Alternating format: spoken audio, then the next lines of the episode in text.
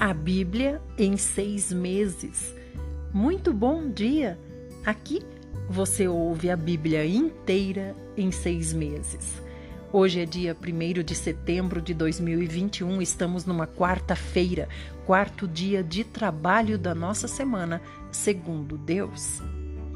Hoje nós vamos ler Mateus de 1 a 3, Salmo 62 e também 1 Samuel 10 a 13. Vamos orar. Senhor Jesus, nós te agradecemos, Senhor. Senhor, nos limpa com o teu sangue precioso. Senhor, nos torna aptos, Senhor, para manusearmos a tua palavra. Senhor, nos traz entendimento, fala conosco, Senhor. Ó oh, Senhor Jesus, que a sua palavra seja resposta às nossas orações. Aumenta a nossa fé, Senhor.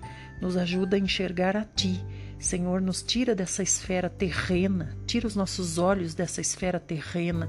Senhor, nos faz enxergar além, nos faz enxergar, Senhor, o teu reino, onde estaremos todos juntos, juntos com os que já, já se foram, juntos com aqueles, Senhor Jesus, que são chamados por ti e atendidos no teu chamado. Senhor, nos ajuda, Senhor, a trazermos o Senhor de volta logo, pregando o seu evangelho obedecendo a tua palavra e fazendo, Senhor, com que tudo, Senhor, esteja realmente convergindo a ti. Nós, nossa família, o nosso coração. Em nome de Jesus, amém. Vamos começar então com Mateus 4. Jesus é tentado pelo diabo. Ontem nós vimos que o Senhor Jesus foi batizado por João Batista. Agora ele se dirigiu ao deserto. Jesus foi então conduzido pelo Espírito ao deserto para ser tentado pelo diabo. Depois de jejuar quarenta dias e quarenta noites, teve fome. O tentador aproximou-se então dele e disse: Se tu és o filho de Deus, manda que estas pedras se tornem em pães. Jesus, porém, afirmou-lhe: Está escrito: nem só de pão viverá o homem, mas de toda a palavra que sai da boca de Deus.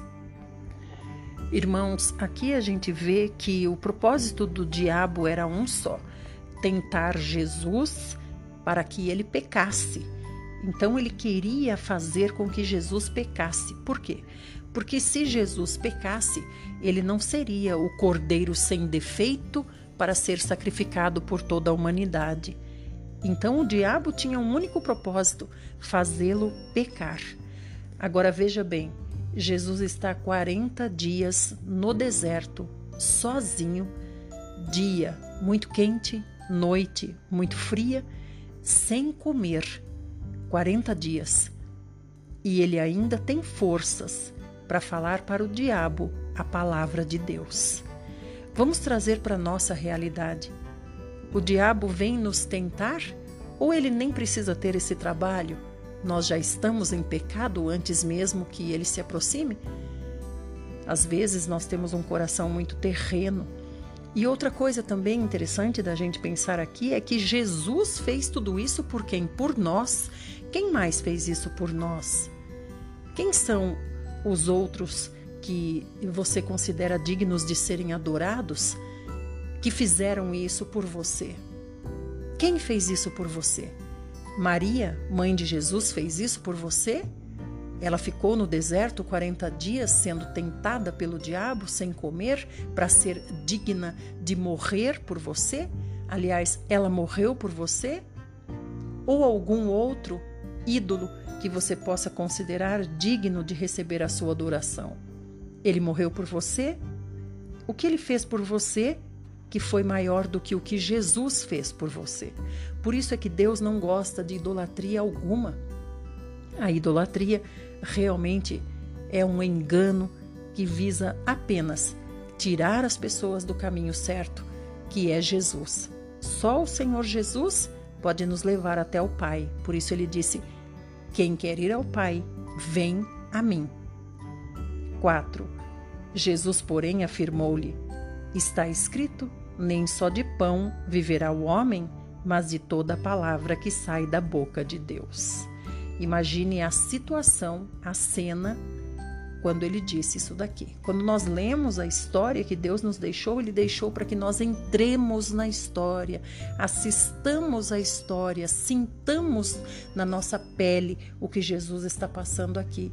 Como estava o coração dele, como estava o corpo dele, como estava a mente dele, o físico totalmente enfraquecido, mas o seu espírito forte como uma rocha porque realmente estava firmado na rocha que é Deus e Sua palavra.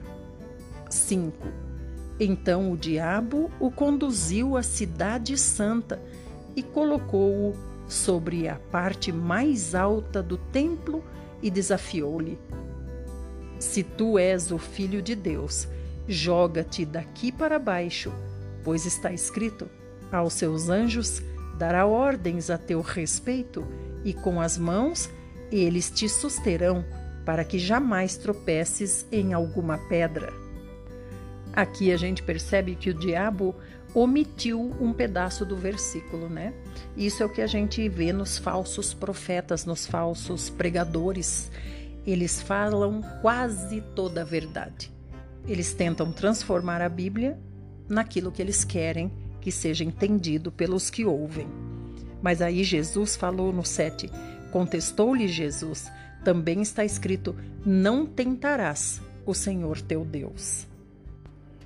Tomou o diabo, tornou a levá-lo agora para um monte muito alto e mostrou-lhe todos os reinos do mundo em todo o seu esplendor e propôs a Jesus: Tudo isso te darei se prostrado me adorares. Ordenou-lhe então Jesus: Vai-te, Satanás, porque está escrito: Ao Senhor teu Deus adorarás, e só a ele servirás.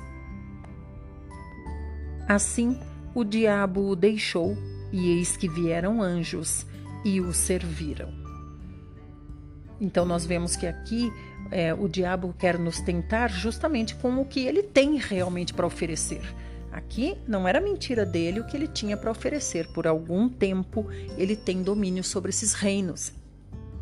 Então, assim, ele nos tenta no cosmos, né, que é onde nós vivemos, no mundo, aqui onde nós vivemos, no meio da, da economia, no meio da política, no meio do, do mundo social.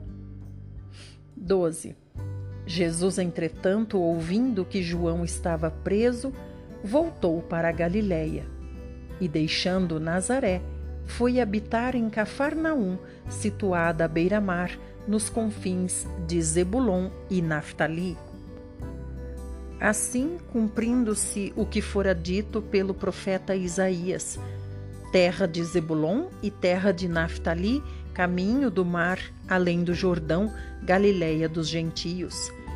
O povo que jazia nas trevas viu uma grande luz, e aos que estavam detidos na região e sombra da morte, a luz raiou.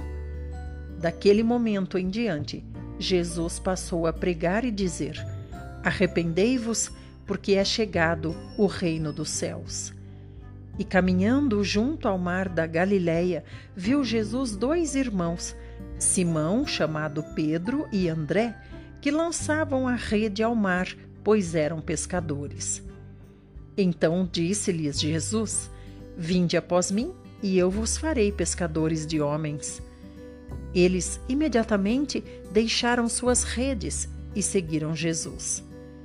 Seguindo adiante, viu Jesus outros dois irmãos, Tiago, filho de Zebedeu, e João, seu irmão, que estavam no barco com o Zebedeu, seu pai, consertando as redes, e chamou-os.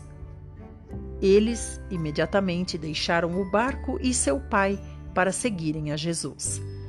E percorria Jesus toda a Galiléia, ensinando nas sinagogas, pregando o evangelho do reino e curando todas as enfermidades e males entre o povo. Irmãos, aqui há algo bem interessante, por que, que o Senhor pregava o evangelho do reino e não o evangelho da graça? Porque o evangelho da graça nós recebemos de graça. não é verdade? Não precisamos fazer nada, mas no evangelho do reino nós precisamos trabalhar para Deus, se quisermos reinar com Deus. Então a gente vê aqui que Jesus vem chamando já os homens, né?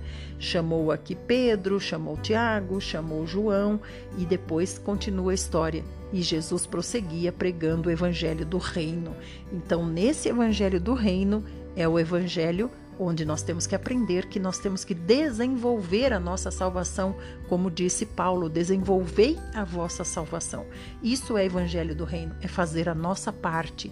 Evangelho do reino é querer reinar com o Senhor e para isso precisa trabalhar.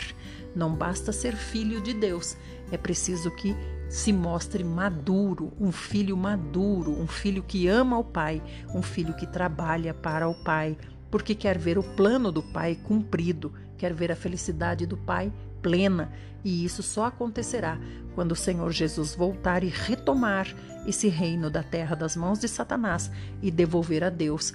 Então Deus cumprirá, ou melhor, Deus conseguirá completar toda a sua economia, ou seja, todo o seu plano, que era desde o início fazer com que os homens vivessem como ele quer aqui na terra, os seus, seus filhos todos. Vamos agora para 22, ou melhor, 24. Ah, no 23 diz assim que além de ele pregar o evangelho do reino, ele curava todas as enfermidades e todos os males entre o povo. Então, aqui também diz que há enfermidade e há mal. Enfermidade é uma coisa, mal é outra coisa. 24. E sua fama correu por toda a Síria, e trouxeram-lhe então todos aqueles que sofriam acometidos de várias enfermidades e tormentos, os endemoninhados, os lunáticos e os paralíticos, e Jesus os curava. E uma grande multidão da Galiléia, Decápolis, Jerusalém, Judéia e de além do Jordão seguia a Jesus. Capítulo 5 Jesus, vendo as multidões, subiu a um monte e, assentando-se, os seus discípulos aproximaram-se dele. E Jesus, abrindo a boca, os ensinava, dizendo: Ensinava quem? As multidões? Não, os discípulos, os próximos, os que se achegavam a ele para aprender e não para ser curado. O que era para ser curado, ele curava. O que queria aprender, ele ensinava. 3. Bem-aventurados os pobres em espírito, pois deles é o reino dos céus. Quem está escrevendo esse evangelho é Mateus. Mateus era cobrador de impostos. Então, os, os, judeus eles não ousavam mencionar o nome de Deus, porque eles tinham tanto respeito por Deus que eles não ousavam nem dizer o nome de Deus. Então, por isso é que Mateus escreveu aqui o reino dos céus e não o reino de Deus. Agora, tanto o reino dos céus como o reino de Deus Quer dizer que esse reino será trazido à terra. Olha o que diz no 3: Bem-aventurados os pobres em espírito, pois deles é o reino dos céus ou de Deus. Então, deles é esse reino para onde? Aqui na terra. Então, o Senhor quer que a gente consuma tudo que Ele tem nos, nos dado a fazer, comissionado, para que nós traigamos esse reino dos céus à terra. Lembra na oração do Senhor, o Senhor diz: é, santifica, santificado seja o seu nome, tanto na terra como no céu. É como se ele dissesse: no céu o seu nome é santificado, que seja santificado também aqui na terra. É isso que o Senhor quer. O Senhor quer trazer o reino de Deus aqui para a terra o que acontecerá com a Nova Jerusalém e com as nações, como a gente aprendeu em Apocalipse. 4. Bem-aventurados os que choram, porque serão consolados. Mais uma coisinha que eu queria falar sobre o 3 é o pobres em espírito. Esse pobres em espírito denota uma pessoa, não uma pessoa pobre sem dinheiro, né? Tá falando em espírito, não tá falando em dinheiro, pobre de dinheiro, mas tá falando pobre em espírito. Isso denota uma pessoa humilde. E o que é uma pessoa humilde? Uma pessoa humilde é uma pessoa que reconhece que tem muito que aprender que precisa de ajuda e tem muito que aprender. É diferente da pessoa arrogante. A pessoa arrogante, ela não reconhece que ela tem que, o que aprender. Para ela, ela só tem para ensinar. Ela não tem nada para aprender. Ela só tem para ensinar, porque ela já se julga perfeita. Agora, o pobre em espírito, ele reconhece que precisa do Senhor e dos ensinamentos do Senhor para ele poder chegar até esse reino dos céus que descerá à terra, na verdade, com a nova Jerusalém. Vamos para o próximo áudio?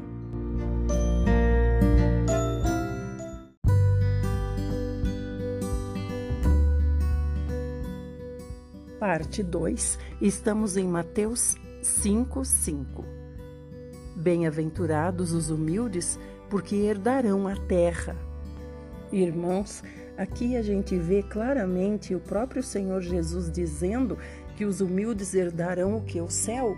Não, os humildes herdarão a terra, porque o Senhor vai governar a terra e os seus correios governarão também a terra. E aqui ele fala mais uma vez: os humildes. Os humildes são aqueles que confiam no Senhor e também são transformados pelo Senhor. 6. Bem-aventurados os que têm fome e sede de justiça, porque serão fartos. Bem-aventurados os misericordiosos, porque alcançarão misericórdia. Bem-aventurados os limpos de coração, porque verão a Deus. Bem-aventurados os pacificadores, porque serão chamados filhos de Deus. O que são os pacificadores, irmãos? São os que trazem a paz então, são aqueles que pacificam o ambiente e não os que trazem guerra ao ambiente. 10.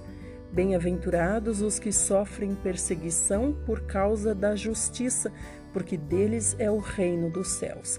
Essa justiça aqui não é a justiça que nós temos na nossa cabeça, a justiça terrena, o que nós achamos certo ou errado, senão nós vamos cair lá no livro de Juízes, que diz que cada um fazia o que achava certo e ninguém consultava a Deus.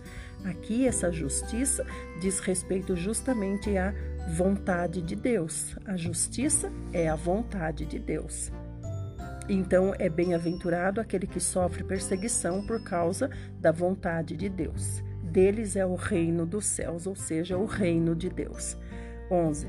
Bem-aventurados sois vós quando vos insultarem e perseguirem e, mentindo, disserem todo o mal contra vós por minha causa. Essa palavra aqui, mentindo, é importante, porque às vezes estão falando a verdade, né, sobre nós.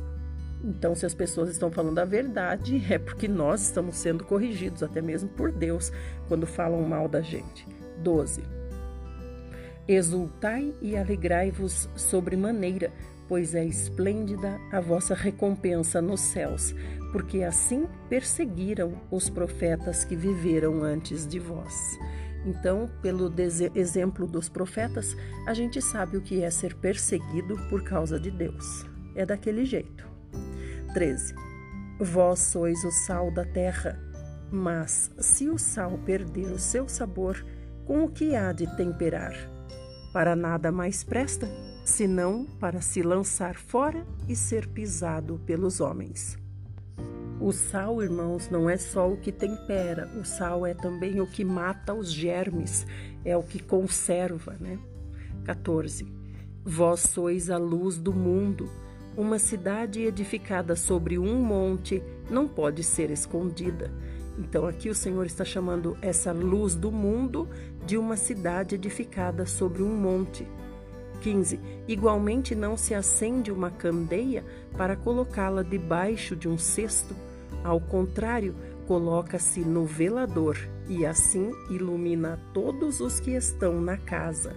Nós iluminamos a todos que estão na nossa casa? Primeiro ilumina a casa, né? 16. Assim, deixai a vossa luz resplandecer diante dos homens, para que vejam as vossas boas obras e glorifiquem o vosso Pai que está nos céus. Não penseis que vim destruir a lei ou os profetas. Eu não vim para anular, mas para cumprir. Com toda certeza vos afirmo que até que os céus e a terra passem, nenhum i ou um mínimo traço se omitirá da lei até que tudo se cumpra. Qualquer, pois, que violar um destes menores mandamentos e assim ensinar aos homens, será chamado o menor no reino dos céus. Aquele, porém, que os cumprir e ensinar, será chamado grande no reino dos céus. Aqui, quando diz que o menor será chamado maior no reino dos céus, né? Por causa de cumprir os mandamentos, que mandamentos são esses que o Senhor está falando? O que ele acabou de falar aqui no 18: nenhum i da lei até que tudo se cumpra. Então o Senhor está dizendo claramente: eu não vim para anular a lei, vim para cumprir a lei. E até que os céus e a terra passem, nenhum i ou um iud, que é a menor letra do, do hebraico, né? Ou, ou iota, que é a menor letra do, do grego, pode passar então, só depois que o Senhor voltar, só depois que tiver novo céu e nova terra, é que nós vamos deixar de cumprir essas leis que ele deixou aqui na Bíblia. Mas nós deixaremos de cumprir, quer dizer que Deus vai mudar? Não, quer dizer que nós estaremos na presença do Senhor. Então, o Senhor mesmo vai ser a nossa direção. Então, ele fala claramente no 19: qualquer, pois, que violar um, um um desses man menores mandamentos, quem dirá dos maiores, né, irmãos? E assim ensinar aos homens, será chamado o menor no reino dos céus, ou reino de Deus. Aquele, porém, que os cumprir e ensinar, será chamado grande no reino dos céus. Então, nós não temos outra coisa a ensinar a não ser seguir o Senhor Jesus e fazer o que ele diz. E o que, que ele está dizendo aqui? Cumpra as leis. 20. Porque vos digo que se a vossa justiça não exceder a dos escribas e fariseus, de modo nenhum entrareis no reino dos céus.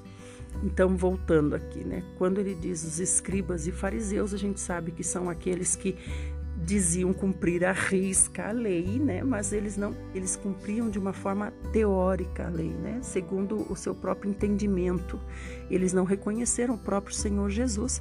Então quer dizer, conheciam teoricamente a lei, mas não viviam a lei, porque se vivessem a lei, eles imediatamente, ao ver o Senhor Jesus, seriam como João Batista. Aí está o que é maior do que eu. 21. Ouvistes que foi dito aos antigos: não matarás, mas quem assassinar estará sujeito a juízo. Eu, porém, vos digo que qualquer que se irar contra seu irmão estará sujeito a juízo. Também qualquer que disser a seu irmão, Racá, será levado ao tribunal, e qualquer que o chamar de idiota estará sujeito ao, ao fogo do, do inferno. Irmãos, o que o Senhor está explicando aqui é que a lei, ou seja, a letra, né? Há uma diferença entre cumprir a lei na letra e cumprir a lei no espírito. Então, letra é uma coisa, espírito vivo é outra coisa. Então, cumprir a lei na letra é o que o Senhor dá aqui como exemplo, né? Está escrito: não matarás, né? Então, isso é a letra. A letra diz: não matarás. Agora, o que, que o Senhor explica aqui no 22? Ele explica: Eu, porém, vos digo que se você ofender o seu irmão, chamando-o de idiota, que aqui quer dizer, na verdade, essa, essa expressão aqui, racá e idiota, quer dizer chamando o seu irmão de mau caráter, chamando o seu irmão de desgraçado, esse tipo de coisa, né? Nesse sentido ofendendo o caráter do irmão, né? a reputação do irmão. Então, o que o Senhor quer dizer? O Senhor quer dizer que isso também é matar, ou seja, é atingir a pessoa psicologicamente, é matar a pessoa na sua psique, é deixar a pessoa mal, a pessoa uh, triste, depressiva. A depressão também é uma doença que leva à morte. Então, matar aqui já está uma explicação do Espírito. O Espírito está dizendo: quando você distrata o seu irmão, quando você faz assédio moral, quando você ofende seu irmão, quando você é, acaba com a reputação dele, né? E por aí vai. Você está também matando o seu irmão. Então você vê que o Senhor está dizendo: a lei na letra e o Senhor está dizendo a lei no espírito. No espírito ela vai além da letra. Na letra é matar um irmão, assassinar um irmão apenas, tirar a vida de um irmão. Mas no espírito essa lei é muito mais abrangente. No espírito é ofender também um irmão, né? Prejudicar um irmão com palavras, isso também. E olha só o que, que ele continua explicando aqui. Depois ele diz: Assim sendo, se trouxeres a tua oferta ao altar e te lembrares de que teu irmão tem alguma coisa contra ti, deixa ali mesmo diante do altar a tua oferta e primeiro vai reconciliar-te com o teu irmão e depois volta e apresenta a tua oferta. Então, esse reconciliar-te com teu irmão é o que, gente? É o que ele tá, vai dizer agora, ó Entra em acordo depressa com teu adversário enquanto estás com ele a caminho do tribunal, para que não aconteça que o adversário te entregue ao juiz, o juiz te entregue ao carcereiro e te joguem na cadeia. Com toda a certeza afirmo que de maneira alguma sairás dali enquanto não pagares o último centavo. Então, se você vai oferecer uma oferta e você se lembra de que você precisa se reconciliar com seu irmão, deixa a oferta e vai primeiro se reconciliar com seu irmão. E o que é isso? Se reconciliar com o irmão do quê? De tê-lo ofendido, de você tê-lo ofendido, que é o que o Senhor acabou de explicar aqui antes. Se, se aquele que chama o irmão de racá, aquele que chama o irmão de tolo, de idiota, então é aquele que ofende a reputação do irmão, né? Às vezes não falou até diretamente para o irmão, mas falou para outras pessoas e isso chegou ao ouvido do irmão e o irmão está chateado com isso. Então deixa a sua oferta, vai lá se entender com ele. E ele ainda diz: se entende depressa enquanto estão no caminho, enquanto vocês dois estão no caminho. Já pensou se esse irmão para de se reunir na igreja por causa de você? Muitas pessoas abandonam né, a, a congregação por causa de ofensa que recebeu de outro irmão ou até mesmo fora da igreja, né? É, coisas que aconteceram fora, né? Aí ele não vai mais porque você tá lá. Não, eu não vou no, no culto, digamos, eu não vou na reunião porque fulano tá lá. Então, olha só a gravidade disso. Você matou o irmão. O irmão não vai mais para a igreja por causa de você. Por isso que o Senhor diz aqui: se acerta enquanto está no caminho. Então, se acerta enquanto ele está aí à sua vista. Porque se ele sumir, se ele sumir, você não o encontrar mais. E pior, se ele for diante de Deus e falar: Senhor, é por causa de Fulano, assim assado, assim assado. Aqui diz, né? Você vai ser jogado na cadeia e lá você vai ficar até pagar o último centavo. Não é centavo de dinheiro, mas é centavo no sentido espiritual, até você acertar as suas contas. Porque você falar mal de um irmão é a mesma coisa de você falar mal de uma parte do corpo do Senhor Jesus, digamos, né? Por exemplo, é como se você dissesse assim: o Senhor Jesus é lindo, é maravilhoso, mas que pé feio que ele tem, que pé horroroso. Meu Deus, tem que tirar aquele pé, tem que fazer alguma coisa naquele pé. Aquele pé lá não dá. Eu aceito Jesus, aceitaria, mas com aquele pé não dá. Aquele pé é o irmão. Então, quando você critica o irmão, você está criticando uma parte do corpo do Senhor Jesus. Isso eu estou dando um exemplo assim, é, grosseiro, é claro, né? Mas para a gente poder entender com a nossa cabecinha aqui. Então, vamos continuar? Eu acho que ficou claro, né? Aliás, estou com o sentimento de falar uma outra coisa. Esse textinho que nós lemos aqui, ele não se refere a não dar perdão, entende? Tem gente que pensa assim: eu não vou dar o perdão para aquele irmão que me ofendeu, porque eu quero que ele pague. Então, pense bem. Se você não está dando perdão, você está caindo na mesma situação dele, porque perdoar já é uma outra coisa. Aqui Deus não está dizendo, é, o Senhor está dizendo apenas falando com quem ofendeu, certo? Quem ofendeu tem que ir lá se consertar. Mas o ofendido não entra aqui nessa explicação do Senhor. O ofendido, ele tem que perdoar, independente do outro ter ido pedir perdão ou não, cabe a ele perdoar. É muito interessante essa passagem porque é curtinha e fala tanta coisa. Aquele que não perdoa, ele entra em, em, outra parte né, de explicação do Senhor. Aquele que não perdoa, ele também não é perdoado por Deus. Se não perdoa, também não recebe perdão, porque ninguém é perfeito para dizer eu sou perfeito para julgar o outro. Então, na minha perfeição, eu julguei o outro e não concedo perdão a ele, porque ele não merece, segundo a minha perfeição. Então, ninguém é perfeito para poder dizer isso. Então, como todos nós somos errados e pecadores, nós temos que perdoar o que o nosso irmão faz para nós, para que nós também sejamos perdoados pelo Senhor. Então, isso é muito grave. Vamos para a parte 3.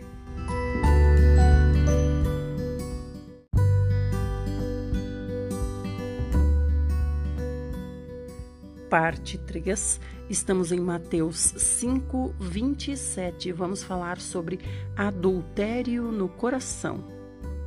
Então o Senhor Jesus continua dizendo: Ouvistes o que foi dito, não cometerás adultério. Eu, porém, vos digo que qualquer que olhar para uma mulher com intenção impura em seu coração, já cometeu adultério com ela. Se o teu olho direito te leva a pecar, arranca-o e lança-o fora de ti, pois te é mais proveitoso perder um dos teus membros do que todo o teu corpo ser lançado no inferno. E se tua mão direita te fizer pecar, corta-a e atira-a para longe de ti, pois te é melhor que um dos teus membros se perca do que todo o teu corpo seja lançado no inferno. Aqui não tem uma explicação para isso, acredito que Deus fala ao coração de cada um, né? Mas no caso aqui da mulher, então ele, o Senhor não diz um homem casado né? Interessante isso. Ele não diz se um homem casado olhar para mulher, outra mulher com segunda intenção. Não. Ele diz apenas se um homem, se, olha só, eu porém vos digo que qualquer, qualquer que olhar para uma mulher com intenção impura. Então não se refere apenas aos casados. Né? Vamos lá. O casamento é sagrado, 31. Foi dito também: aquele que se divorciar de sua esposa deverá dar a ela uma certidão de divórcio. Eu, porém, vos digo: qualquer que se divorciar da sua esposa, exceto por imoralidade sexual, faz com que ela se torne adúltera. E quem se casar com a mulher divorciada estará cometendo o adultério. Por quê? Porque ela ainda é, é aos olhos de Deus, casada. Aos olhos de Deus é só a morte que separa um casal. 33. Também ouvistes o que foi dito aos antigos: Não jurarás falso, mas cumprirás rigorosamente teus juramentos ao Senhor. Entretanto, eu vos afirmo: não jureis de forma alguma, nem pelos céus, que são o trono de Deus, nem pela terra, por ser o estrado onde repousam seus pés nem por Jerusalém, porque é a cidade do grande rei. E não jures por tua cabeça, pois não tens o poder de tornar um fio de cabelo branco ou preto. Seja, porém, o teu sim, sim, e o teu não, não. O que passar disso vem do maligno.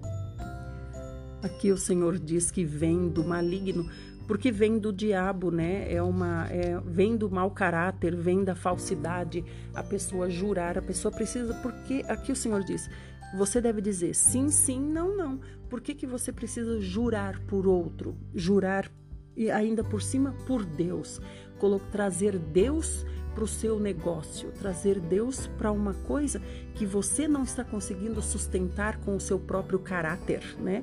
Porque você dizer eu juro por Deus é como se você dissesse o meu caráter não é o suficiente para você acreditar em mim, mas eu juro por Deus, no caráter de Deus você confia. Então, você deve ter um caráter que seja confiável, porque trazer o nome de Deus para as suas negociações na terra nas coisas terrenas.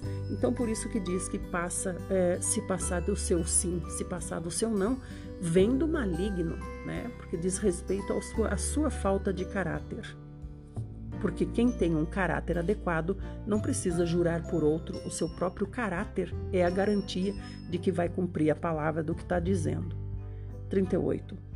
Ouvistes o que foi dito, olho por olho e dente por dente? Eu, porém, vos digo: não resistais ao perverso, mas se alguém te ofender com um tapa na face direita, volta-lhe também a outra. Então ele está dizendo isso porque antes era olho por olho, dente por dente, quando envolvia alguém perverso que fazia isso por perversidade, por maldade a outra pessoa, né? Então ele ia pagar. Se ele feriu o olho do outro, ele ia pagar com seu olho. Se arrancou, quebrou um dente do outro, ele ia pagar com um dente seu. Mas o Senhor está dizendo para não resistirmos ao perverso mas se alguém nos ofender, ou se alguém nos ofender com um tapa, ofender com um tapa, então às vezes não é um tapa realmente no rosto, mas é uma ofensa, né?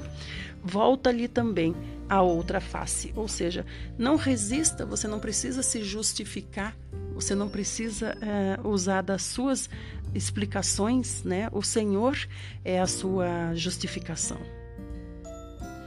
E se alguém quiser processar-te e tirar-te a túnica, deixa que leve também a capa.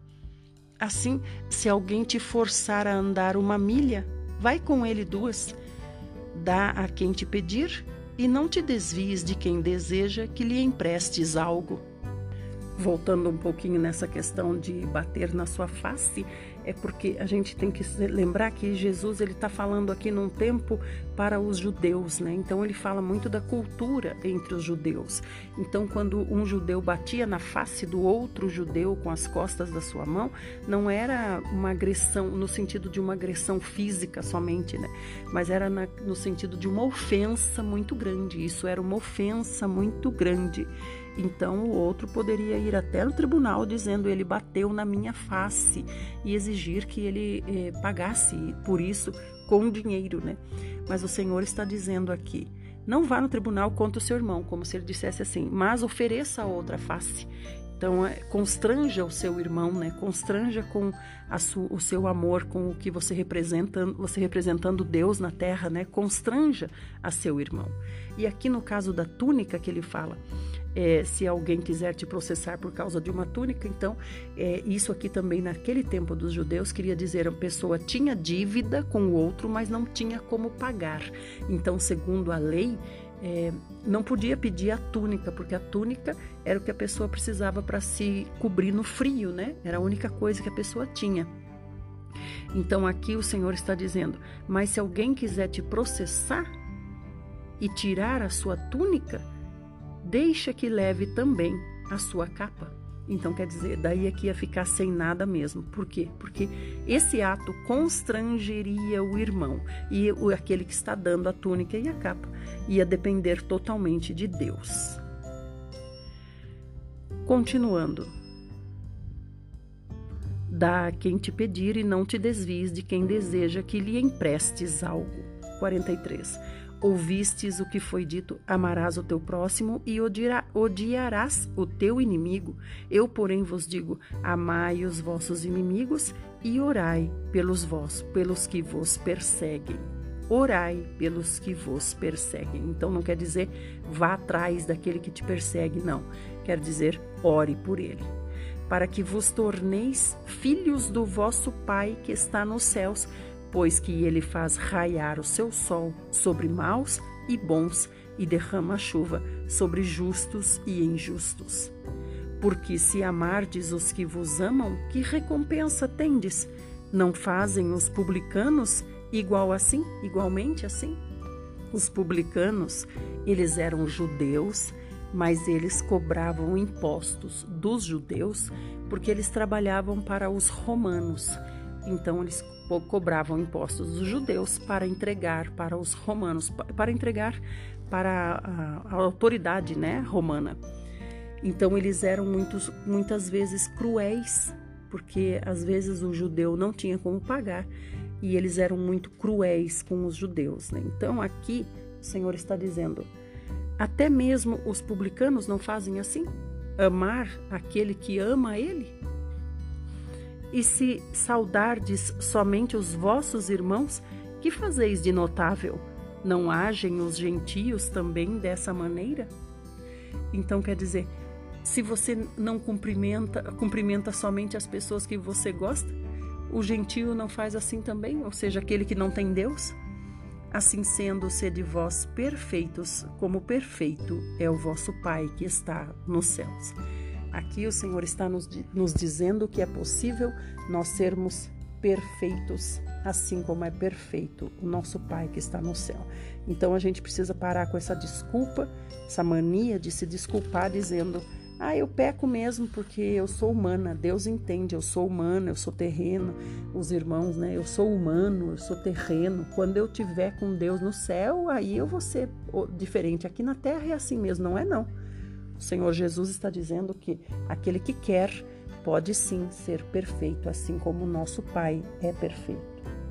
Vamos agora para o Salmo. Hoje o Salmo 63 é um salmo de Davi, diz assim: Ó Eterno, tu és o meu Deus e a ti eu busco dia e noite, a minha alma tem sede de ti. Todo o meu ser anela pelo refrigério da tua presença numa terra árida, exausta e sem água. Recordo-me dos dias em que te contemplei no santuário para me embeber de teu poder e de tua glória. Porquanto melhor que a própria vida é o teu amor leal e misericordioso, por isso os meus lábios te exaltarão sobremaneira. Sim, por toda a minha vida eu te bendirei e erguerei meus braços, invocando o teu nome. Como num rico banquete, assim minha alma ficará plenamente satisfeita e com alegria nos lábios te louvará minha boca. Em meu leito, durante as noites de vigília, lembrar-me-ei de ti e meditarei sobre a tua bondade. Porque tens sido o meu socorro e à sombra das tuas asas canto louvores de alegria. Minha alma a ti se une e tua destra me sustenta. Aqueles que procuram a minha destruição serão lançados às profundezas da terra. A espada os ferirá e se tornarão pasto para os chacais. O rei, porém, se alegrará em Deus. Todos os que juram pelo nome de Deus o louvarão. Todavia, as bocas dos mentirosos serão lacradas. Vamos agora para o Velho Testamento. Hoje estamos em 1 Samuel, a partir do 14. Jonatas vence os filisteus. Um dia, Jonatas, filho de Saul, ordenou ao seu jovem escudeiro: Vamos atravessemos até o posto avançado do exército filisteu que está posicionado do outro lado. Todavia, nada contou sobre esse intento a seu pai. Saul estava sentado debaixo de uma romanceira nos limites de Gibeá em Migron em sua companhia estavam seiscentos guerreiros, entre os quais Aías, que vestia o manto sacerdotal. Ele era filho de Aitube, irmão de Icabode, filho de Finéias e neto de Eli, o sacerdote de Yahvé em Siló. Ninguém sabia que Jonatas tinha se ausentado do grupo. No desfiladeiro que Jonatas procurara, procurava atravessar para atingir o acampamento filisteu, existia um penhasco íngreme de um lado e outro pico de grande rocha do outro lado. O primeiro se chama Bozes e o outro Sené. Aqui, irmãos, é interessante a gente compreender a personalidade de Jonatas. Jonatas é muito querido por todos nós porque Jonatas se tornou o melhor amigo de Davi mais para frente, né? Porém, a gente vê que, segundo a personalidade de Jonatas, ele tinha essa mania mesmo de não contar as coisas para o pai, de tomar atitudes precipitadas por si mesmo. Não quer dizer que Deus às vezes não honrava a atitude dele, mas ele não, não tinha o bom costume né, de comunicar o pai. A gente viu que a primeira guerra que, de, que Saul teve que enfrentar foi porque Jonas, Jonatas começou a guerra, né? E por causa dessa guerra, culminou também com Saul desobedecendo a Deus. Não estou dizendo que é culpa de Jonatas, aí já envolve o caráter também de Saul, que não é um caráter adequado, não foi. Mas foi Jonatas também que precipitadamente iniciou uma guerra sem conversar com o pai, muito menos com Deus. Então vamos lá. 5. Havia também um penhasco ao norte, na direção de Micmas, e outro ainda ao sul, rumo a Geba. Então Jonatas aqui, mais uma vez, sem falar com o pai, tomando uma atitude por si mesmo, né? Tá indo lá, arrumando um jeito de ir lá no meio dos filisteus. Vamos para o próximo áudio.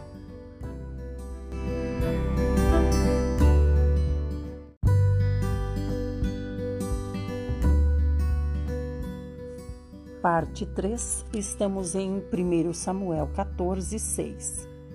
Jonatas ordenou ao seu escudeiro: Vamos, avancemos até o lugar onde estão aqueles incircuncisos. Talvez o Senhor faça alguma coisa por nós, porquanto não existe nada que possa impedir a vontade de Yahvé de nos dar a vitória, quer sejamos muitos ou poucos. Redarguiu-lhe seu pajem Segue a inclinação do teu coração. Eu estarei ao teu lado, Senhor. O meu coração é como o teu coração. Ao que Jonatas afirmou: Eis o que faremos. Partiremos na direção deles de peito descoberto. Se aqueles homens nos advertirem, não vos movais até que cheguemos perto, ficaremos parados e não avançaremos sobre eles.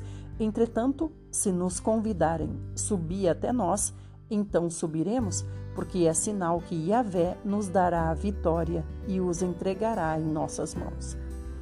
Então aqui ele criou um código, né? para saber se era para ele ir até os filisteus ou não, mas ele vai lá na beiradinha, certo? Ele vai lá na beiradinha para saber. 11. Então os dois se deixaram ver de peito aberto pelo destacamento dos filisteus que comentaram entre si. Eis que os hebreus estão abandonando os buracos onde estavam escondidos. Sim, vocês se lembram ontem? Eles fugiram e se esconderam nas cavernas, né? 12. E gritaram para Jonatas e o rapaz que o acompanhava: Subi até aqui, pois temos algo a dar-vos a conhecer.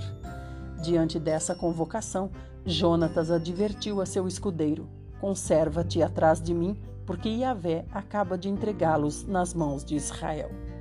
Em seguida, Jonatas escalou o desfiladeiro engatinhando e seu pajem, ou melhor, o escudeiro, né, o seguiu logo atrás. Jonatas ia atacando e derrubando os filisteus e seu escudeiro os ia matando. Naquele primeiro ataque, Jonatas e seu fiel escudeiro mataram cerca de 20 homens em uma área correspondente à metade do terreno arado por uma junta de bois em um dia, ou seja, cerca de 90 metros quadrados. Então, um terrível pavor tomou conta de todo o exército filisteu, tanto sobre os que estavam no acampamento e no campo, como sobre os que estavam nos destacamentos e até mesmo junto às tropas de ataque. Ocorreu um terremoto e grande medo de Deus caiu sobre todos. As sentinelas de Saul em Gibeá de Benjamim observaram o exército filisteu batendo em retirada, correndo e se dispersando em todas as direções. Diante disso, ordenou Saul aos seus homens: Fazei a chamada e verificai quem dos nossos está ausente Concluída a contagem, eis que Jonatas e seu escudeiro estavam ausentes. Então Saul disse a Aías: Trazei a arca de Deus e o efode, o colete sacerdotal. Naquela época, ela estava com os israelitas e se usava o efode. O efode aqui, irmãos, é o colete sacerdotal, né? E a gente vê que a, a arca do Senhor não estava com eles. A arca do Senhor estava onde? Estava lá em Kiriat Jearim. Ele estava só com efode. Efode é o colete sacerdotal. Mas o colete sacerdotal, ele contém o urim e o tumim, que são as duas pedras que significam sim ou não. Então, quando a questão era de caráter de urgência, como no caso aqui era uma coisa, uma decisão rápida a ser tomada, então Saul se lembrou de Deus, se lembrou do colete sacerdotal e quis consultar a Deus através do colete para ver se ele devia ir a essa guerra ou não. 19. Todavia, enquanto Saul falava com o sacerdote, crescia cada vez mais o tumulto no acampamento dos filisteus. Então Saul ordenou ao sacerdote: Deixa por enquanto. Ah lá. Então nem o Urim e Tumim ele não consultou por causa da ele estava ficando cada vez mais apavorado, né? Naquele mesmo momento, Saul e todos os seus soldados se reuniram e partiram para o local do combate. Contudo, encontraram os guerreiros filisteus em total confusão, ferindo uns aos outros com suas próprias espadas. Entre os filisteus havia hebreus que estavam ao seu serviço e que tinham subido com eles ao acampamento. Também eles desertaram para se reunir aos homens de Israel que estavam com Saul e Jonatas. Então a gente vê aqui que no meio dos filisteus, a palavra está nos explicando que no meio dos filisteus havia também hebreus, ou seja, gente de Israel, gente do povo de Deus, que servia aos filisteus, trabalhava para os filisteus. E aí, quando eles viam, viram essa confusão na guerra, eles correram todos para o lado de Saul. 22. Todos os homens de Israel que se emboscaram nas montanhas de Efraim tendo notícia de que os filisteus fugiam, também se puseram a persegui-los, combatendo. Então, todos os homens que estavam lá, né, escondidos, assim o Senhor concedeu plena vitória a Israel naquele dia e a guerra se estendeu para além de Bet-Aven esses homens que estavam escondidos em emboscadas, a gente entende que eles não estavam com Saul, porque o povo de ah, os guerreiros de Saul estavam todos escondidos nas cavernas, né? Então aqui deve ser o povo que não tinha sido convocado para a guerra, estava lá escondido em emboscada também, por causa do desespero, né, gente? Os filisteus iam acabar com todo mundo. Então eles ficaram nas montanhas, escondidos para observar, mas quando viram que os filisteus estavam fugindo, também saíram para matar os filisteus. 24. Os homens de Israel estavam exaustos ao final daquele dia, pois Saul lhes havia imposto um juramento ordenando: Maldito seja o homem que comer alguma coisa antes de terminar o dia, antes que eu me tenha vingado dos meus inimigos. Então aqui a gente vê o coração de Saul, né? Quando ele diz meus inimigos, né? Ele vê que é uma coisa para ele é uma coisa pessoal, já que ele é o rei, né? É, diferente de como Davi cita, né? Davi sempre cita inimigos de Deus e não dele, né? E portanto ninguém de todo o povo provou qualquer alimento o dia todo. E aconteceu que o exército entrou num bosque onde havia mel no chão. Os homens observaram o favo de mel escorrendo, mas ninguém o tocava, porquanto temiam o juramento que se haviam comprometido. Jonatas, entretanto, não sabia da imprecação que seu pai havia imposto ao exército, de modo que estendeu a ponta da vara que tinha na mão e a molhou no favo de mel, e com a mão saboreou o mel. E logo a sua visão, que estava turva e enfraquecida, revigorou-se e ficou nítida. Irmãos, olha que dó! O exército estava há dias, há dias lá acampado, né? E nesse dia aqui especificamente eles tinham lutado muito e não é só lutar, não, é correr atrás dos filisteus. Então imagina a exaustão que ficaram esses homens, né? A ponto aqui de do Jonatas é, de Samuel escrever aqui, né, na história, que Jonatas estava com a visão turva e enfraquecida. Então imagina, é tanta fome, tanta uh, desespero, fome, desespero, ia dizer desespero de, de cansaço, né? É tanta fome, é quando, como, como, como a gente diz hoje em dia, né? Eu, pelo menos, digo assim, não sei se vocês dizem. Estou enxergando preto. Você não fala, estou enxergando preto, que é quando você não consegue enxergar mais nada, some, a sua vista some, né? Então é isso aqui que ele está dizendo. A vista estava turva e enfraquecida. Isso aqui é de fome, gente, de fome e de cansaço, né? É, e quando ele provou um pouquinho de mel, olha, revigorou-se e ficou nítida a sua vista. Que dó! Então era realmente um estado é, de muita fome e muito cansaço. 28. Então um dos soldados lhe chamou a atenção Teu pai nos impôs este juramento. Maldito seja o homem que comer alguma coisa durante o dia de hoje. Por isso todos estamos desfalecidos. Eu acredito que eles estavam sem forças até para andar, né? Ao que Jonatas lhe respondeu de pronto: Infelizmente, meu pai cometeu um grande erro e trouxe desgraça sobre seu povo. Vede como estou revigorado e enxergo melhor por haver provado um pouco deste mel. E aqui a gente vê também esse, o coração desse soldado de avisar depois, né? Depois que ele comeu é que o soldado foi avisar, né? Por aí a gente vê como vivia o povo de Israel. Eles não eram um entre si. 30. Ora, quanto mais se o povo todo tivesse comido livremente dos despojos de guerra que tomou dos inimigos, não teria sido muito maior a derrota dos filisteus? Então aqui Jonas está dizendo que eles foram proibidos de comer, então eles não puderam comer do despojo de guerra, porque os soldados filisteus, com certeza, eles tinham é, estoque de comida, né, onde eles estavam acampados. Mas o é, Saul não deixou os soldados comerem. Então aqui Jonatas diz: se tivéssemos comido, nós teríamos derrotado muito mais os filisteus, mais filisteus, porque os filisteus conseguiram fugir, não foram todos derrotados. Eles estavam sem força também, os soldados de Israel, né? 31. Naquele mesmo dia, os israelitas derrotaram os filisteus lutando desde Micmas até Aijalon. A essa altura, os israelitas estavam muito fracos e esfomeados. Por isso, avançaram sobre o que haviam tirado dos inimigos como despojos de guerra e comeram a carne de ovelhas, bois e bezerros de qualquer maneira com sangue.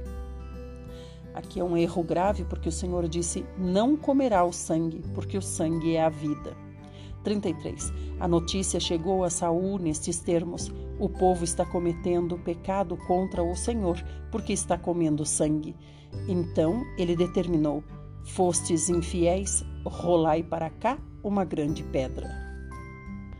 E disse mais Saul: Espalhai-vos no meio do povo e dizei: Traga cada um com o seu boi ou a sua ovelha, vós os imolareis aqui e comereis sem pecar contra Yahvé comendo sangue.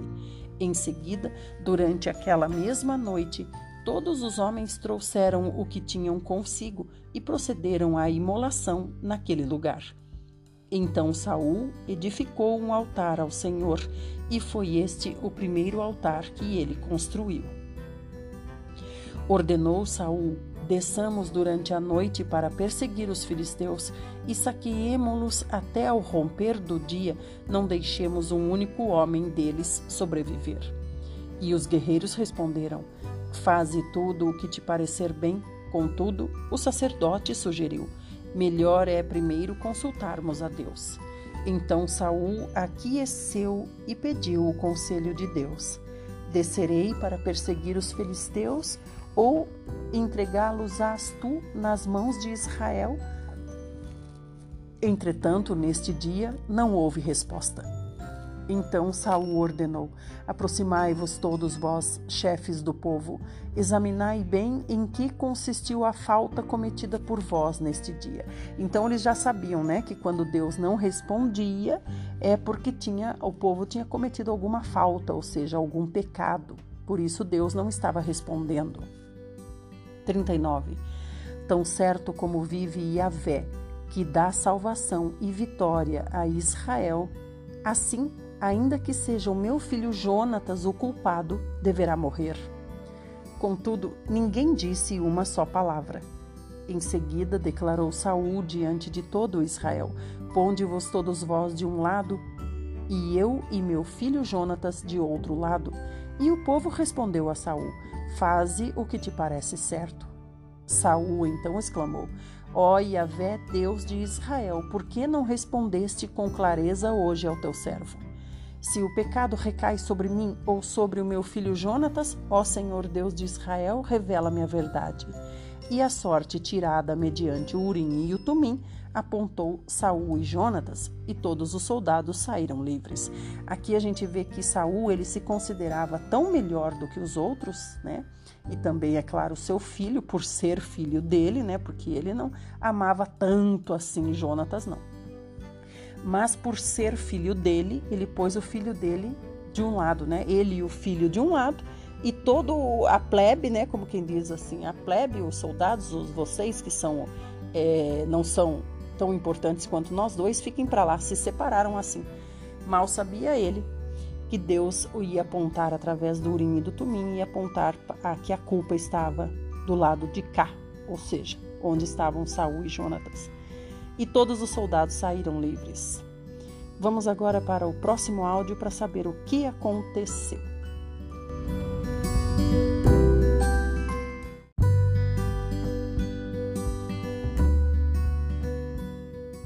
parte 4, estamos em 1 Samuel 14, 42. Em seguida, Saul determinou: Lançai, pois, agora a sorte entre mim e o meu filho Jonatas. E Jonatas foi indicado. Então Saul voltou-se para Jonatas e lhe inquiriu: Conta-me o que fizeste. Jonatas replicou: Eu somente provei um pouco de mel com a ponta da vara que tinha na mão Todavia, estou pronto para morrer. E Saul concluiu: Que Deus me castigue com todo rigor, caso você não pague com a morte Jonatas. Tá vendo aqui como isso prova que eh, Saul não tinha tanto amor assim por seu próprio filho Jonatas, né? Porque aqui nesse momento era para ele clamar, né? Clamar: Meu filho, ah, por que você fez isso? ficar desesperado, mas ele não ficou desesperado, pelo contrário, ele disse que Deus me castigue se você não pagar com a morte.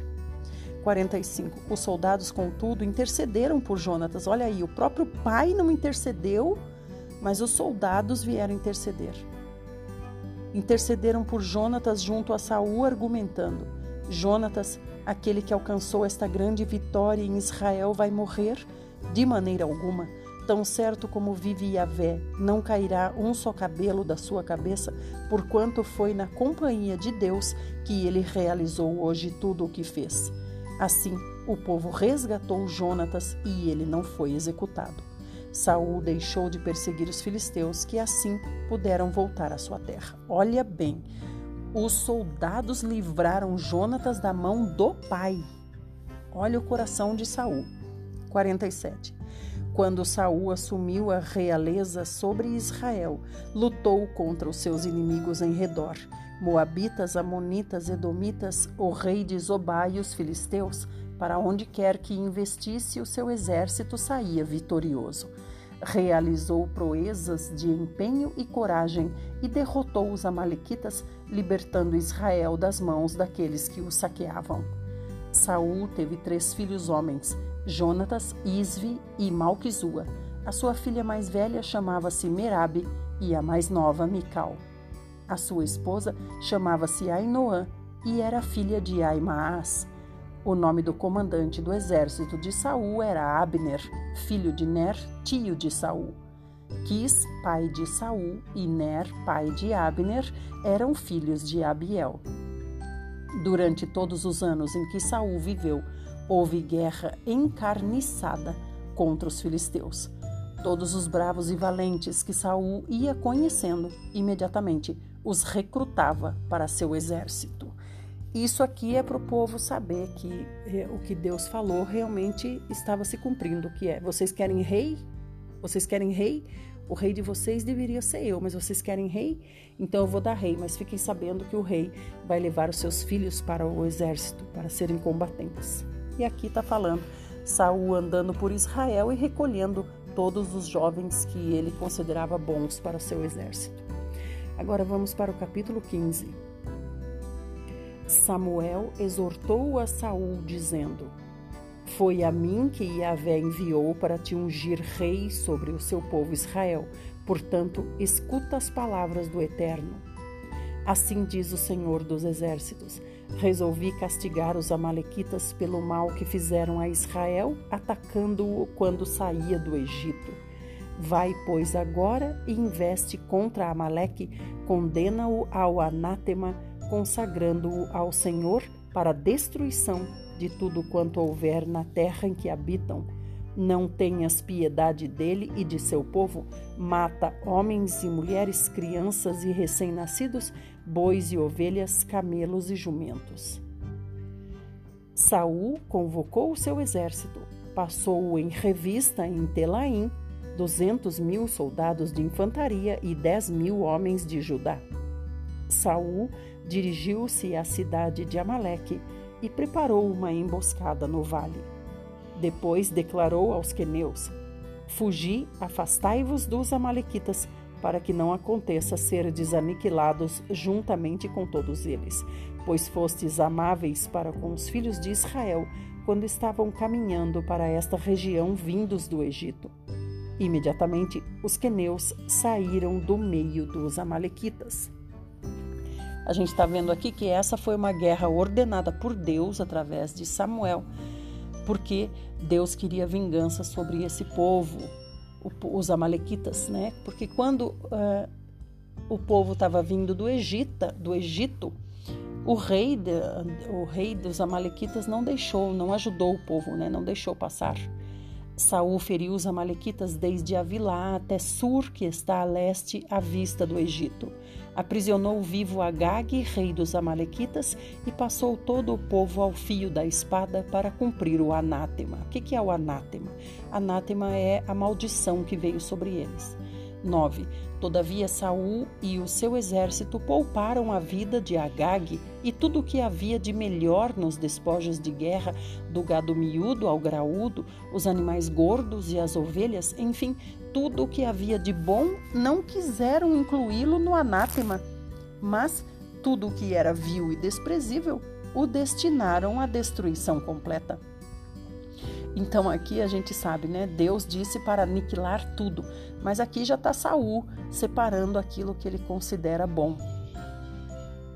10. A palavra de Yahvé veio a Samuel nesses termos: Arrependo-me de haver promovido Saul à realeza, porquanto ele se afastou de mim e não seguiu as minhas orientações. Então Samuel ficou muito magoado e clamou ao Senhor a noite toda. De manhã, Samuel partiu ao encontro de Saul. Deram-lhe esta informação. Saul foi ao Carmelo, onde construiu um monumento em sua própria honra e depois partiu para longe e desceu a Gilgal. Assim que Samuel o encontrou, Saul o saudou dizendo: Bendito sejas tu de Yahvé. Executei a ordem do Senhor. Contudo, Samuel lhe indagou: e que são esses balidos de ovelhas que chegam aos meus ouvidos e esses mugidos de bois que escuto tão bem? Ao que replicou Saul: Os guerreiros os trouxeram de Amaleque, eles preservaram o melhor dos animais grandes e dos pequenos a fim de oferecê-los em sacrifícios ao Senhor, o teu Deus, porém destruímos totalmente o restante. Aqui a gente vê Saul já jogando a culpa para os soldados, né, para os guerreiros. 16. Diante disto, Samuel censurou Saul, ordenando-lhe: Cala-te. Deixa-me dizer-te o que Yahvé me revelou durante esta noite passada. Então lhe rogou Saul: Dize-me.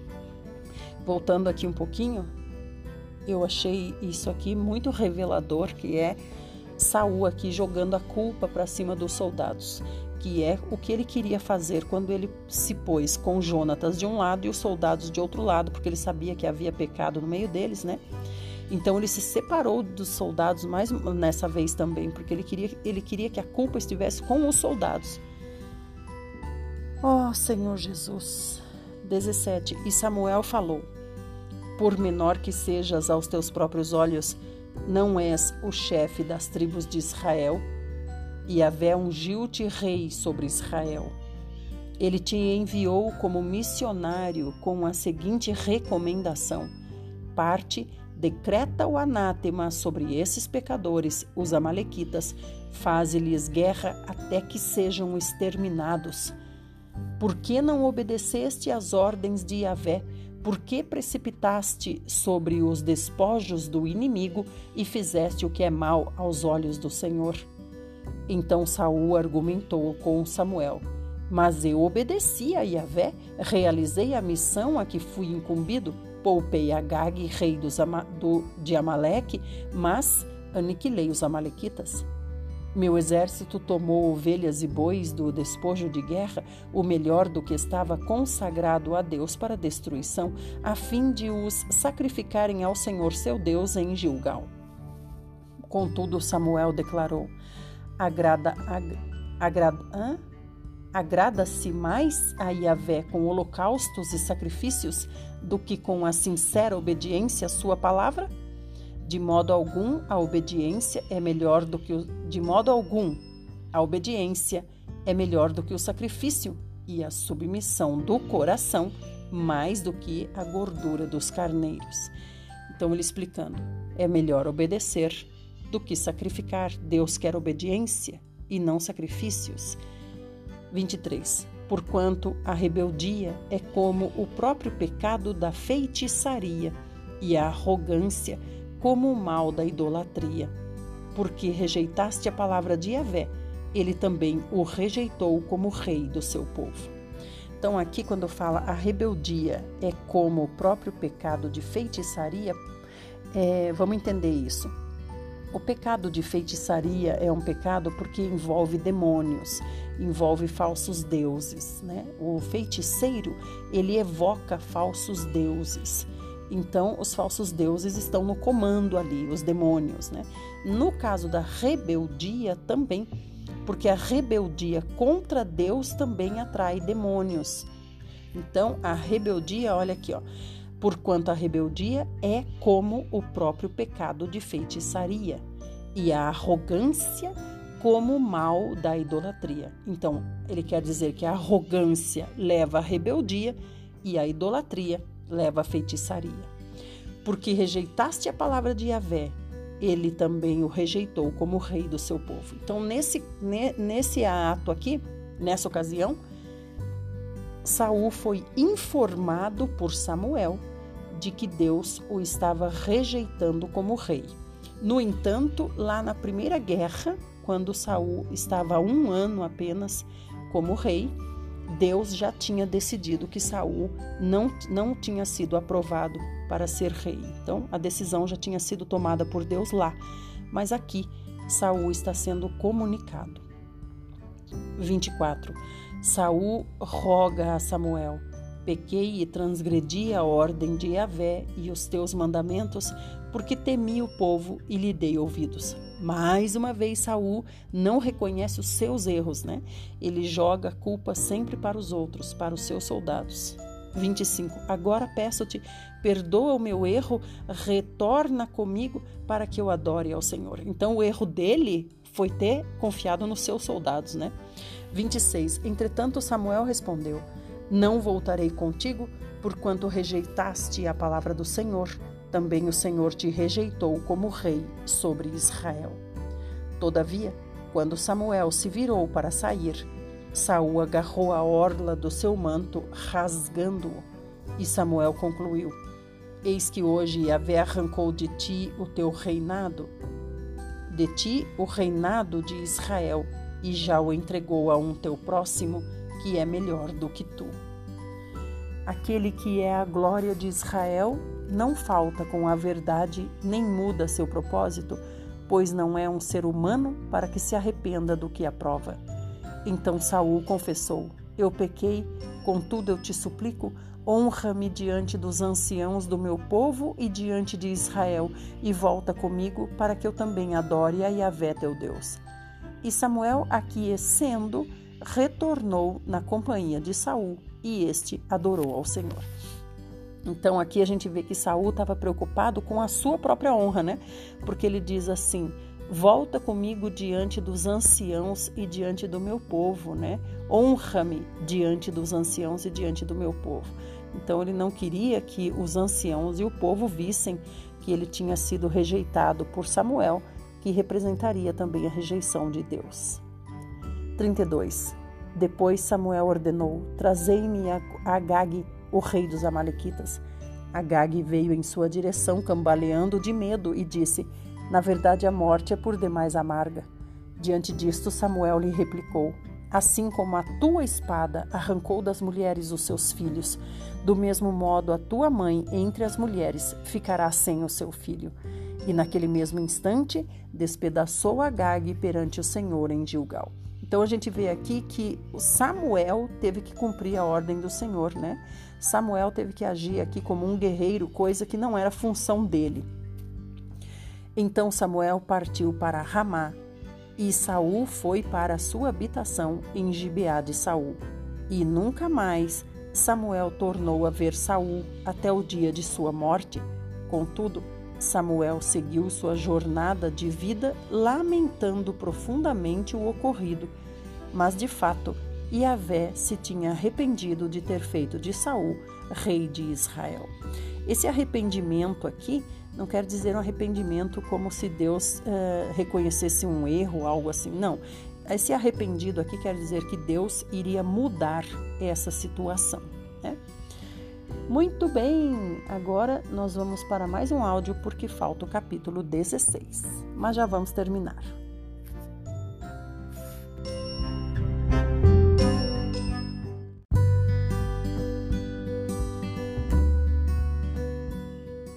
Parte 5, estamos em 1 Samuel 16. Nós vamos ver agora o chamado de Davi essa parte é muito importante. Nós vamos começar a história de Davi.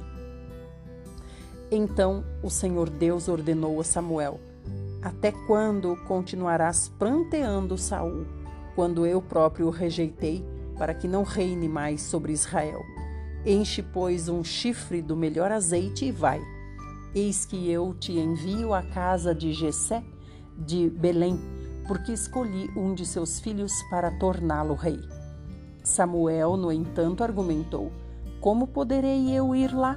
Saul o saberá e com certeza mandará matar-me. Contudo, Yahvé o orientou: Levarás contigo um novilho e declararás: Vim para sacrificar ao Senhor. Tá vendo como Saul, ele já tinha essa arrogância, né? É, Samuel temia até por sua própria vida. Saul era capaz de matar até Samuel, o sacerdote de Deus, né, o profeta de Deus. 3. Convidarás Jessé para o sacrifício, e eu pessoalmente te indicarei como deverás proceder. Tu ungirás para mim aquele que eu te apontar.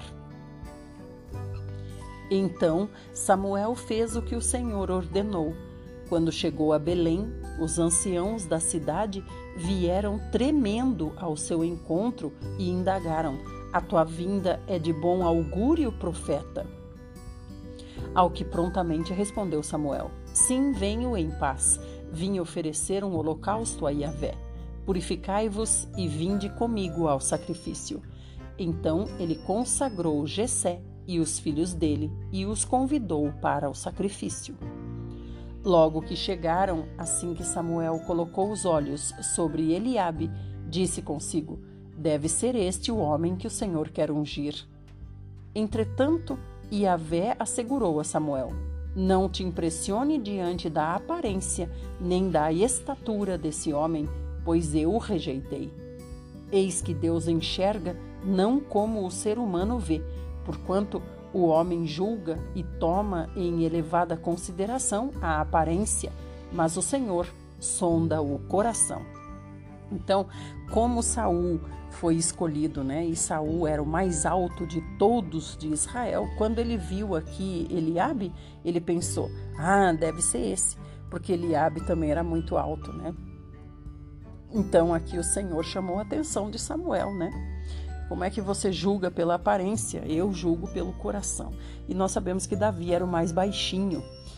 8. Depois Jessé chamou Abinadab e o levou à presença de Samuel. Mas Samuel disse: Também não foi este que Yahvé escolheu. Então Jessé fez passar Samá, porém Samuel declarou: Também este não foi o que Yahvé escolheu. E assim Jessé levou a Samuel os seus sete filhos mas Samuel concluiu: A nenhum destes Yahvé escolheu. Então Samuel questionou a Jessé: Estes são todos os teus os filhos que tens? Ao que Jessé respondeu: Bem, ainda tenho o caçula, mas ele ficou cuidando das ovelhas. Então Samuel prontamente ordenou a Jessé: Manda buscá-lo, porque não nos sentaremos para comer enquanto ele não estiver presente. Jessé mandou chamá-lo. Era ruivo, de belos olhos, saudável e de admirável aparência. E Yahvé afirmou: Levanta-te e unge-o, é ele. Samuel apanhou o chifre, que estava repleto do melhor azeite, e ungiu-o na presença dos seus irmãos. E a partir daquele dia, o espírito de Yahvé assenhorou-se de Davi. E Samuel retornou para Ramá. Vamos lembrar um pouquinho aqui de que é Ramá, a cidade de Ramá? A cidade de Ramá é a cidade de Eucana e Ana, né? Os papais de Samuel. Lembram da história de Eucana e Ana? Ana que foi orar lá em Siló pedindo a Deus um filho. Então, então Samuel saiu de Siló depois da morte de Eli e foi lá para a terra da família dele, para Ramá, junto com a sua família, né? Isso é, acalenta o nosso coração, porque a gente vê que depois da morte de Eli, Samuel voltou para sua mãe, né? Podemos dizer assim, não voltou para sua mãe no sentido de infantilidade, mas voltou para sua mãe no sentido de eu vejo como um presente de Deus, né? Colocar Samuel de novo ali perto de sua mãe, porque sua mãe o deu para Deus, né? 14. O espírito de Yahvé tinha se retirado de Saul e um espírito maligno vindo da parte de Yahvé, o Senhor, o atormentava. Esse versículo aqui é importante porque nos mostra que não habita é, não habita o espírito maligno onde está o espírito de Deus, né? Fala aqui, ó. Quando o espírito de Deus saiu, o espírito maligno veio e se apossou. Do, do que? De Saul. Então os oficiais do exército de Saul lhe sugeriram: Eis que um espírito arruinador vindo de Deus te aterroriza. Portanto, que o nosso soberano ordene que estes teus servos busquem um homem que saiba dedilhar a harpa, e quando o mau espírito, vindo da parte de Deus, se apoderar de ti, o homem tocará liricamente e tu te sentirás melhor. Então Saul ordenou a seus servos: Procurai, pois, um homem que toque bem e trazei-mo. Um dos seus servos pediu para falar e disse: Tenho visto um filho de Jessé, o belemita, que sabe tocar e é um valente guerreiro. Fala bem e é de bela aparência, e a vé está com ele. Saul apressou-se em despachar seus mensageiros a Jessé com esta convocação: Manda-me o teu filho Davi, que cuida das ovelhas. Jessé apanhou um jumento e o carregou de pães um odre de vinho e um cabrito, e os enviou a Saul por meio de Davi, seu filho. Davi chegou à presença de Saul e se pôs ao seu serviço. Saul sentiu grande afeição por ele, e Davi se tornou seu escudeiro. Seu escudeiro aqui quer dizer aquele que está sempre perto, né? Como a gente viu o escudeiro de Jonatas era chamado de seu pajem. Então é aquele que está sempre junto. Saul mandou informar a Jessé: Davi ficará a meu serviço pessoal, porque conquistou a minha admiração. Assim, todas as vezes que o espírito mandado por Deus tomava conta de Saul, imediatamente Davi apanhava sua harpa e a dedilhava. Então Saul conseguia se acalmar, sentia grande alívio e bem-estar, porquanto aquele espírito maligno se afastava dele, deixando-o em paz. Então a gente vê aqui que não é a harpa, mas o espírito que estava com Davi, que é o espírito do Senhor, que passou a estar em Davi, né? Saiu de Saul e foi para Davi. Então não é a harpa. Aqui a gente vê que as pessoas costumam é, colocar nos objetos a sua fé, né? Ah, então é a harpa. Quando ele tocava a harpa, o espírito saía. Não é a harpa, é o espírito que estava em Davi. Vamos então agora orar, porque essa é a nossa porção para o dia de hoje. Amanhã nós já vamos ver Golias desafiando os israelitas. Senhor Jesus, nós clamamos por teu sangue, Senhor. Nos limpa com teu sangue, Senhor, que nos dá sempre um novo começo, uma nova chance. Senhor, obrigado por esse dia de vida, Senhor. Senhor, em especial, quero agradecer hoje pela vida do meu marido, que há um ano o Senhor tirou da UTI Covid, o Senhor lhe restaurou a saúde, o Senhor o trouxe de volta. Obrigada, Senhor, por tua misericórdia, Senhor. Senhor, também quero orar por todos aqueles que perderam seus familiares. Senhor, que o Senhor os sustente, os guarde, Senhor. Senhor, nos mantenha em Ti. Senhor, nós precisamos de Ti. Senhor, somos todos dependentes de Ti. Guarda as nossas famílias, Senhor. Guarda-nos de todo mal, guarda-nos de serem é, tomados por essa doença, Senhor. Senhor, e mais importante do que tudo isso, mais importante até mesmo de estarmos vivos e com saúde, é que nós tenhamos no nosso coração a consciência de que vivemos para Ti e que a vida que verdadeira importa é a que estaremos contigo na eternidade. Por isso nós temos que aproveitar cada momento aqui nessa terra, porque cada momento define como será a nossa vida lá depois da morte.